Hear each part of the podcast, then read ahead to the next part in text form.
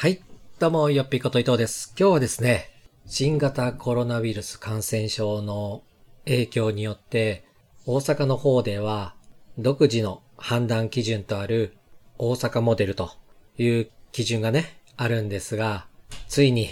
赤信号が点灯するということになりました。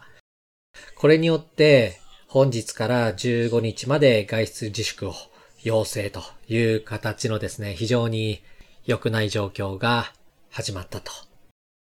で、この赤信号という基準が何かというとですね、病院での患者受け入れによるベッド数、病床の使用率が70%以上になった場合に赤点灯します。で、一応基準としては70%以上ということなんですが、12月2日現在で63.6%ということで、かなり良くない状況という風になっています。これによってですね、12月15日までは不要不急の外出自制を要請するということで、大阪では街中から人が消えるんじゃないかと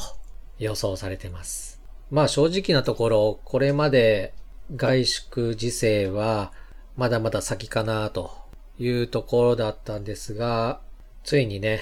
赤点灯と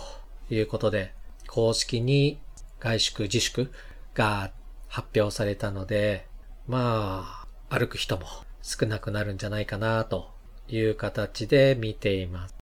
これまで大阪独自の大阪モデルで赤信号が点滅、点灯したことはなかったんじゃないかなと思うんですが、今回初めてのね、点灯ということで街がどうなるのかなというのは非常に興味深く見守っています。以前の緊急事態宣言のような強制力といいますか、強い行動規制はないにしろ、地方自治体のね、決めた基準としてやっている中で、ギリギリのベッド数を保っていくためには、ある程度仕方ないのかなということで、まあ、とはいえね、私自身も何か外出する予定がたくさん入っているわけではないですし、まあ、これまでとね、生活自体は変わらないような気はしてるんですが、それでも街中から人がいなくなるということは、近隣のお店なども閉まる時間が早くなるでしょうし、それによってね、経済が回らなくなって、厳しい状態に追い込まれる人も出てくるのではないでしょうか。とはいえね、病院で治療受けるのはコロナの患者だけじゃなく、他の病気で苦しんでいる方もいますので、うまくバランスを取りながら、なんとかね、この状態を乗り切ってほしいなと願うばかりです。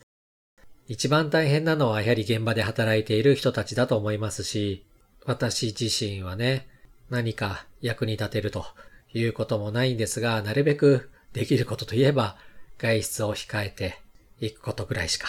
ないので、まあ様子をね、見ながら年末を迎えたいと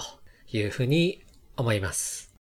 全国的にもね、結構感染は広がっていて、コロナウイルスに関してはまだわからない部分や不透明なところも多いウイルスですので、最低限の手洗いやうがいなどできることはやっていって、なんとかね、みんなで乗り切っていきましょう。ということで、本日はこのくらいで。それではまた。